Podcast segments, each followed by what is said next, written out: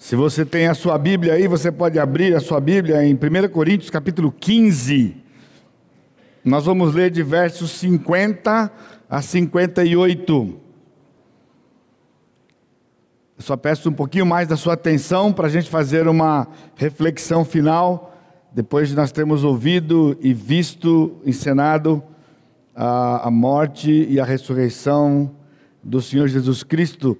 O apóstolo Paulo, escrevendo a, esta carta à igreja de Corinto, ele escreve assim: Isto afirmo, irmãos, que a carne e o sangue não podem herdar o reino de Deus, nem a corrupção herdar a incorrupção.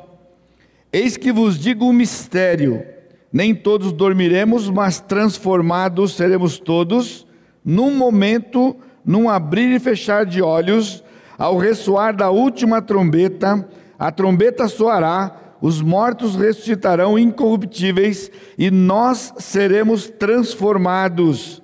Porque é necessário que este corpo corruptível se revista da incorruptibilidade e o que é mortal se revista da imortalidade. E quando este corpo corruptível se revestir de incorruptibilidade e o que é mortal se revestir de imortalidade, então se cumprirá a palavra que está escrita: tragada foi a morte pela vitória. Onde está a morte a tua vitória? Onde está a morte o teu aguilhão? O aguilhão da morte é o pecado, e a força do pecado é a lei. Graças a Deus que nos dá a vitória por intermédio de nosso Senhor Jesus Cristo. Portanto, meus amados irmãos, sede firmes inabaláveis, sempre abundantes na obra do Senhor, sabendo que no Senhor o vosso trabalho não é vão. Este é um dos mais longos capítulos do Novo Testamento, o mais longo entre as cartas. O apóstolo Paulo, ao responder uma carta vinda desta igreja de Corinto, com várias perguntas, dentre estas, dentre as perguntas, veio uma pergunta a respeito da ressurreição do Senhor Jesus Cristo. Amanhã cedo no café da Páscoa, eu vou expor mais detalhadamente o capítulo, este capítulo inteiro e suas implicações práticas. Parece que havia um grupo em Corinto ah, que não acreditava na ressurreição dos mortos, mas acreditava e aceitava a ressurreição de Cristo. O tema do, do, do, do, daquilo que o coral apresentou hoje, da cantata, é Jesus o Vitorioso. O pensamento popular, e pode ser o seu aqui esta noite, é de que Jesus, um homem bom, que se dedicou a fazer o bem, foi morto brutalmente pela inveja dos líderes de Israel da sua época, tornando-se um grande mártir. Não. Jesus é o vitorioso. Note, não um vitorioso. Eu estava pensando nesses dias, enquanto eu meditava nesse tempo que nós teríamos hoje à noite, e me veio à mente ah, grandes homens que já passaram por este mundo.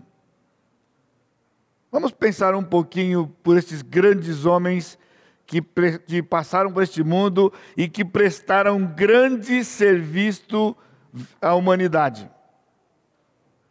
Nós temos energia elétrica, nós temos carros sofisticados, nós temos geladeira. Eu me lembro quando a gente comprou a primeira geladeira. Eu não entendo como é que alguém vivia sem geladeira algum dia nesse mundo, mas algum dia viveu sem geladeira. E quando a gente comprou a primeira geladeira, a geladeira devia ter mais ou menos uns 30 anos de idade já, né? Quando a gente comprou. E era chamado naquela época de segunda mão, né? Na verdade, ia ter passado num punhado de mão já, né? Mas diz que era de segunda mão. A porta da geladeira era dessa largura, né? Quando você abria assim, a geladeira enorme, dentro pequenininha, porque as paredes da geladeira também eram mais ou menos por aí, né? ar-condicionado. Você já imaginou que houve um tempo que não tinha ar-condicionado? Avião. Avião. Remédios. A gente está doente, né? Toma um remedinho. Tomou Doril, a dor sumiu. Não é rapidinho assim? Nós temos esgoto encanado, nós temos água encanada, nós temos ferramentas, nós temos instrumentos.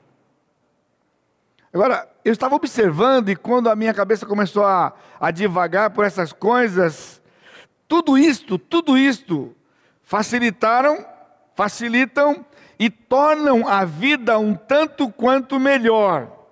Porém, enquanto a vida durar. Porque nada disso aqui ajuda com respeito à duração da vida. Ter energia elétrica ou não, não vai acrescentar dias a mais da sua vida nem da minha. Cristo não foi um inventor comum. Mas ele foi um inventor.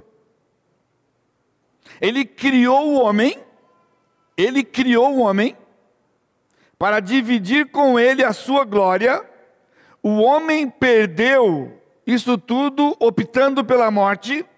Então Cristo venceu a morte ao ressuscitar e prometeu a ressurreição para aqueles que nele crerem.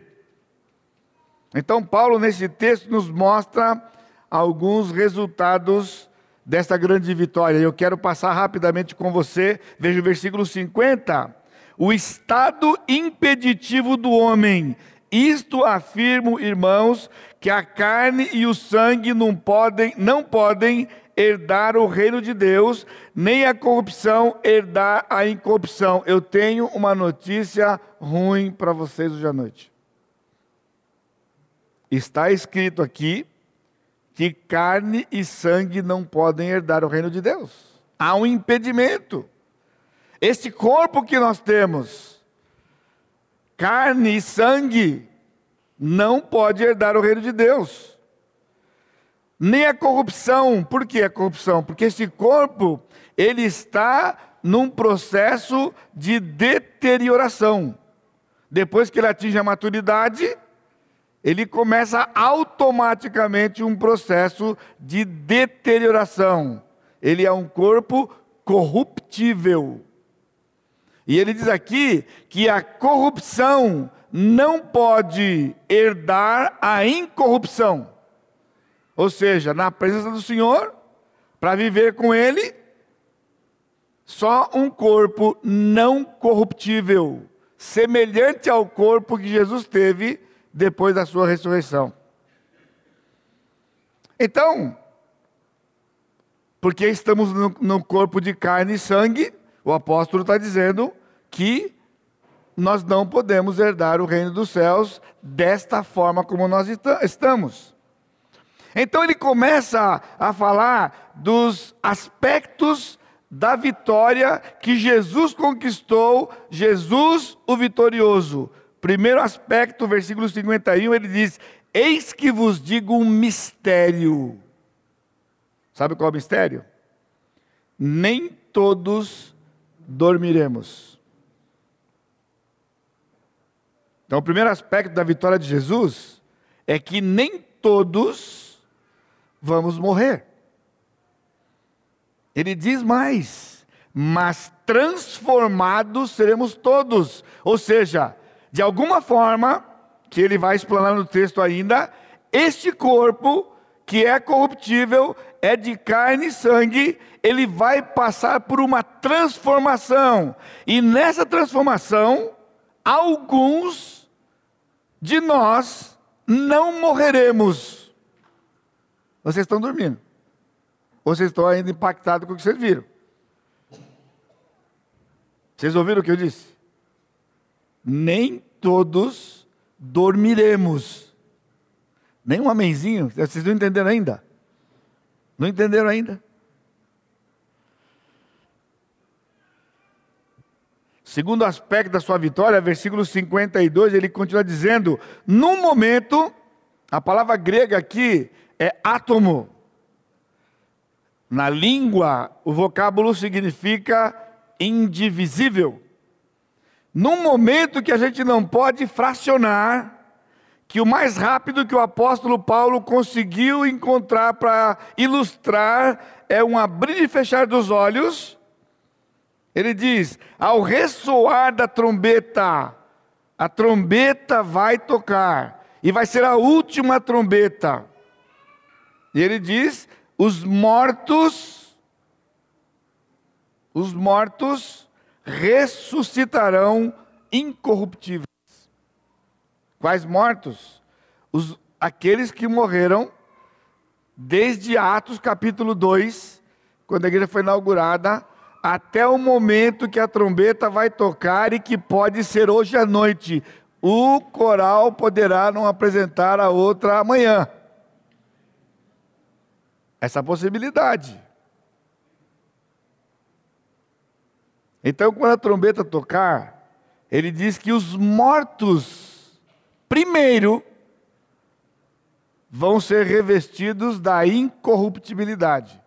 Agora, você está entendendo que ele está dizendo que os mortos ressuscitarem, e ele continua dizendo, e nós seremos transformados tudo isso vai acontecer num tempo tão rápido quanto um piscar de olhos. Aliás, mais rápido do que isso. Então, o segundo aspecto é que a trombeta vai soar, os mortos ressuscitarão primeiro, haverá uma ressurreição. Agora, tem uma outra notícia para você. Se você não participar desta ressurreição, quando a trombeta vai tocar, só haverá mais uma outra ressurreição. E essa outra ressurreição vai acontecer exatos mil e sete anos e alguns meses depois. E esta ressurreição é a ressurreição para a morte, para receber a pena eterna e ficar banido da presença do Senhor para sempre. Então hoje pode ser um dia memorável para você, que você nunca mais vai esquecer, juntando-se a outras datas importantes da sua vida, como a do seu nascimento, que você comemora aniversário, como a do seu casamento, que alguns homens esquecem, mas não é para esquecer. Talvez quando seus filhos nasceram, se você já sabe a data, se você já está um pouquinho mais de idade, já começa a esquecer, confundir as datas todas lá. Agora está começando a complicar, né? Porque eu entrei na fase do neto e eu fico treinando, pessoal. Toda semana eu estou treinando. Quando é que nasceu? Quando é que nasceu o Dani mesmo? O Dani nasceu. Aí eu me lembro que foi dia 23 de outubro. Não posso esquecer. A Elisa nasceu dia, que dia foi mesmo? Dia 17 de fevereiro. Foi exatamente o dia que eu cheguei aqui, eu cheguei e ela nasceu. Essa vai ser fácil para lembrar, né?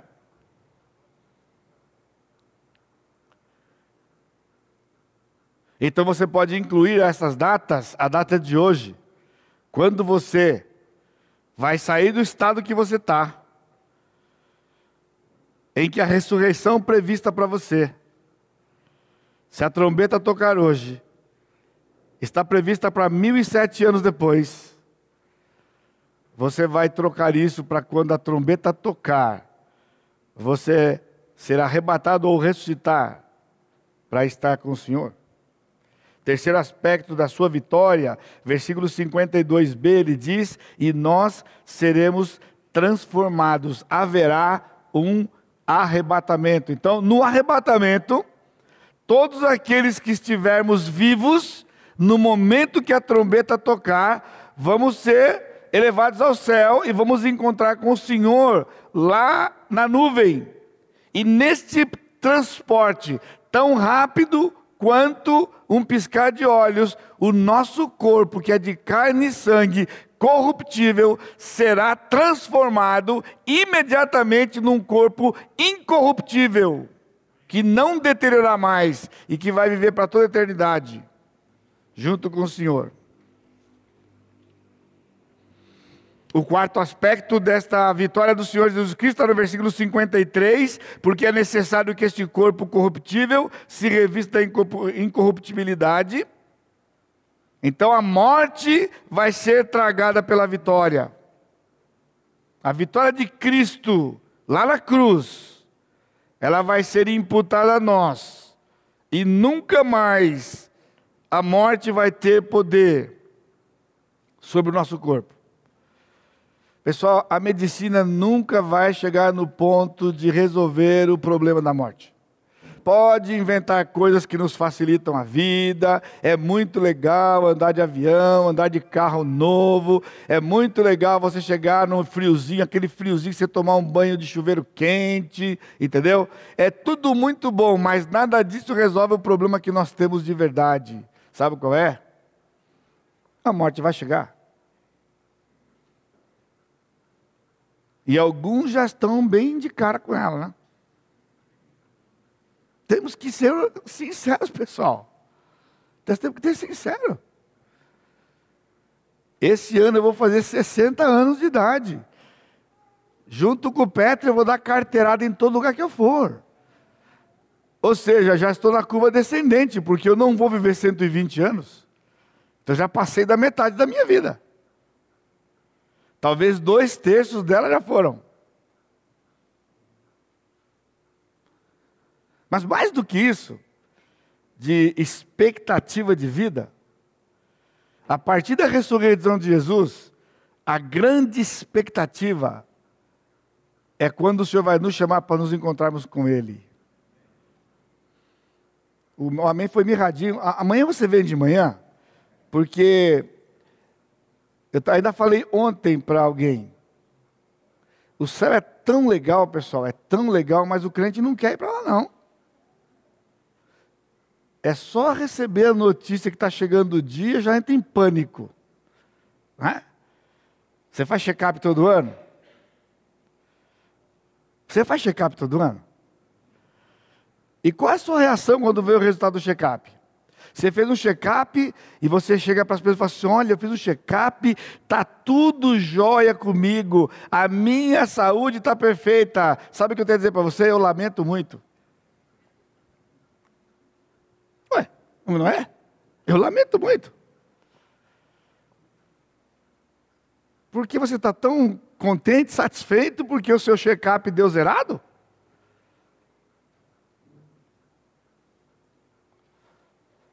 É meio esquisito para você, né? Você faz o check-up e o médico chama você e fala: rapaz, é o seguinte. Eu acho que você vai ter só mais uma semana. Você está entendendo essa incoerência que nós vivemos como crentes? Porque dizer para você que você tem uma semana, você fala, mas um, só uma semana, doutor? Mas só uma semana.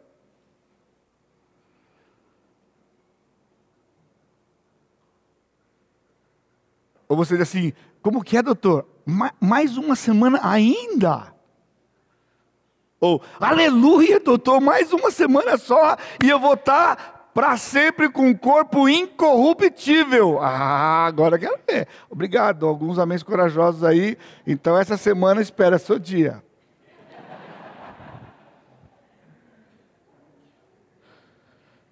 Todo mundo que falou amém está listado para essa semana.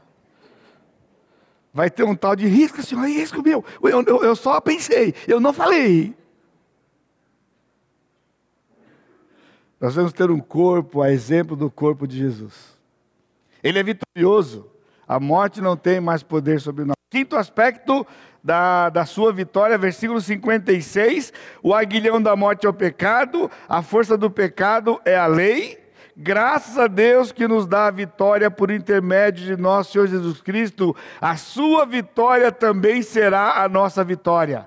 O pecado será aniquilado de vez, a lei não terá mais força nem poder sobre nós. Deus nos dá a vitória pela sua graça e por nenhum mérito nosso. Essa é a verdade. Então, qual deve ser a nossa postura diante de tudo isto? Versículo 58. Portanto, ele vai concluir o capítulo inteiro, ele diz: Meus amados irmãos. Então, isso é sério, porque ele está falando para irmãos. E o que significa ser irmão? Irmão são pessoas que têm o mesmo pai. No caso espiritual aqui, obviamente. Meus amados irmãos, sede firmes, inabaláveis, sempre abundantes na obra do Senhor, sabendo que no Senhor o vosso trabalho não é vão. Qual é a nossa postura? Qual deve ser a nossa postura? Firmeza. Firmeza. Não importam as circunstâncias. A gente não pode estar firme se a circunstância é favorável e ficar é, alterado de qualquer forma, seja alterado para bravo ou alterado para deprimido, porque a circunstância é desfavorável. Firmeza, ele diz, sede firmes, inabalável. Isso é um monte, a rocha que nada vai abalar, nada pode mover, nada pode chacoalhar. É, a vitória de Jesus garantiu isso para nós. Você está acompanhando o que está acontecendo lá no Brasil, eh, aqui no Brasil? Sim, eu sou brasileiro, estou acompanhando o que está acontecendo. Você tem alguma esperança? E daí? Quando saiu aquela lista essa semana, que nem é a lista total do negócio. Sabe o que aconteceu? Você percebeu? Não escapou um. Qualquer um que for para o lugar da presidenta, se, ela, se o impeachment acontecer, está na lista. Então o povo está totalmente desesperançado. Mas a nossa esperança não está se ela vai continuar ou quem será o próximo presidente da República do Brasil. Eu espero que você esteja consciente disso. Porque, na verdade, nós somos súditos de um reino que tem um rei. E este rei não é corrupto. Este rei é o rei dos reis. Ele morreu pelos seus súditos, ele deu a sua vida pelos seus súditos, ele abençoa os seus súditos, ele dá para os seus súditos, ele sustenta os seus súditos, ele protege os seus súditos, ele tem promessas para nós que transcendem esta vida. Então, não importa o que vai acontecer aqui, nós não somos daqui, e embora vivemos aqui. A nossa pátria é o céu. Nós somos peregrinos. Peregrinos. Nós temos acesso imediato, instantâneo com o nosso Senhor. Sabe por quê? Porque ele não é morto, ele está vivo. Amanhã você vai, ele está vivo. Agora, alguns de vocês estão vivendo como se ele tivesse morto. Esse é o problema. Aí você fica balançado com a coisa. Aí você fica aflito. E fica naquela, ah, vai tudo dar em pizza. E daí? E se der arroz com feijão? E se não der comida nenhuma?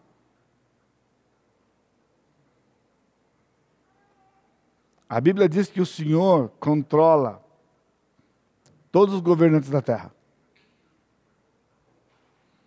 Então nós temos que viver inabaláveis.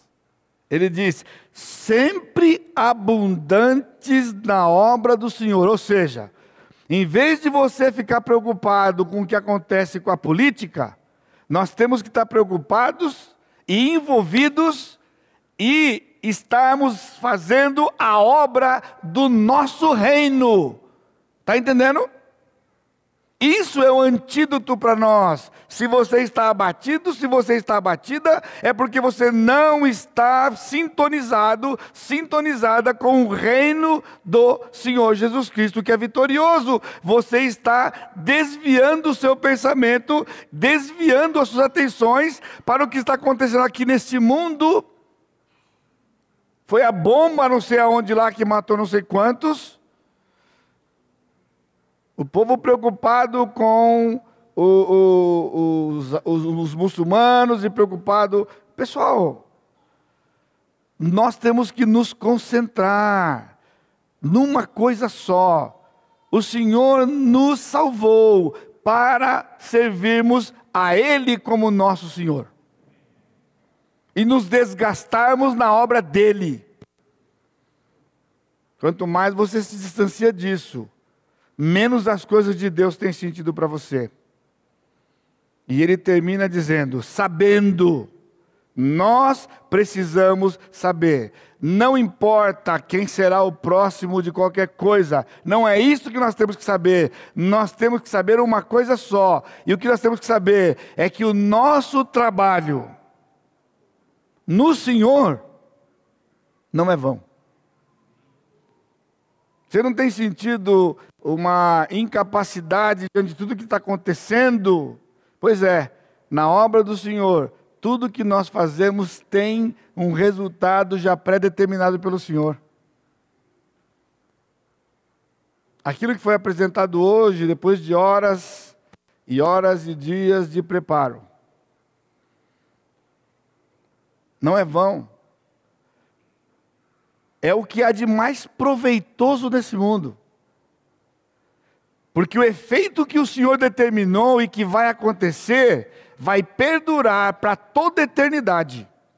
Está entendendo? Você tem que saber isso.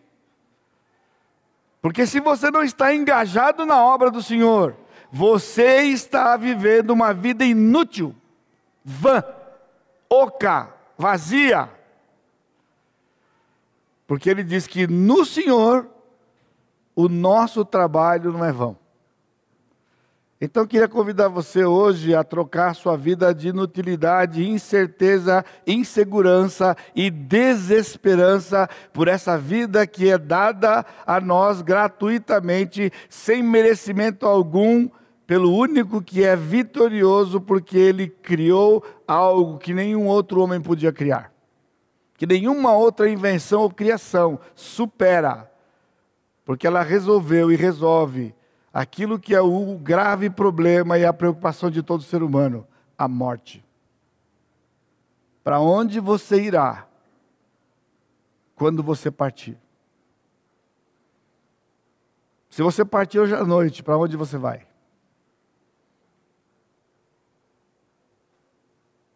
Jesus já foi vitorioso. Está à sua disposição. À sua disposição não custa absolutamente nada. É de graça. É de graça. Ele só está dizendo: Vinde a mim, todos que estáis cansados e sobrecarregados, e eu vos aliviarei. Ele diz: Tomai sobre vós o meu jugo e aprendei de mim porque sou manso e humilde de coração, e encontrareis descanso para as vossas almas, porque o meu jugo é suave e o meu fardo é leve. Isso é o que você precisa de à noite. Apropriar-se da vitória que Jesus conquistou lá na cruz E ele não pisou o rabo da jararaca, ele pisou a cabeça da serpente. Uma vez por todas. E a jararaca que brincar com o Senhor vai ter a cabeça pisada também. Porque a Bíblia diz que de Deus não se zomba. Aquilo que o homem semear, isso também se fará. Alguns homens caíram na besteira durante a história dessa humanidade, de desafiar o Senhor. E o fim de todos eles não foi nem um pouco agradável. Diz a história que quando construíram o Titanic, escreveram no casco dele: Esse nem Deus afunda. Eles tinham criado um navio inafundável. Você conhece a história? Ele nem completou a viagem inaugural dele. Um simples iceberg, criação do nosso Deus, rasgou o casco de aço daquele navio, que podia encher, o número você não leva em consideração, mas é mais ou menos essa proporção. Podia encher cinco, encheu seis, e ele afundou. Era impossível encher cinco, segundo os que construíram, pois se encheu seis, e ele afundou.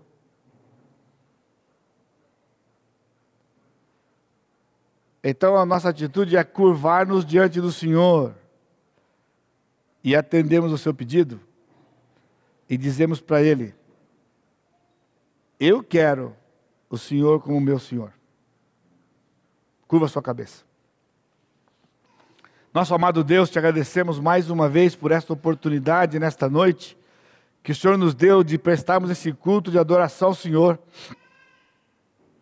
Quando as vozes foram alçadas, levantadas na tua presença em adoração, cantando, encenando a história, a história do Senhor Jesus Cristo, Deus mesmo que deixou a sua glória e veio a este mundo viver a nossa vida, receber sobre si os nossos pecados. Tirar a pena de morte que estava sobre nós e colocar sobre nós a sua justiça, para que nós pudéssemos ser aceitos por ti na tua presença. Uma história que aparentemente foi trágica, de alguém que supostamente perdeu o controle, mas que na verdade é alguém que, sendo Deus, sempre teve e tem completo controle e hoje está sentado à tua direita e vai voltar para me buscar. Ora vem, Senhor Jesus. Ora vem, Senhor Jesus. Move os corações essa noite aqui que tem chegado, tem atendido gentilmente ao nosso convite para ouvir.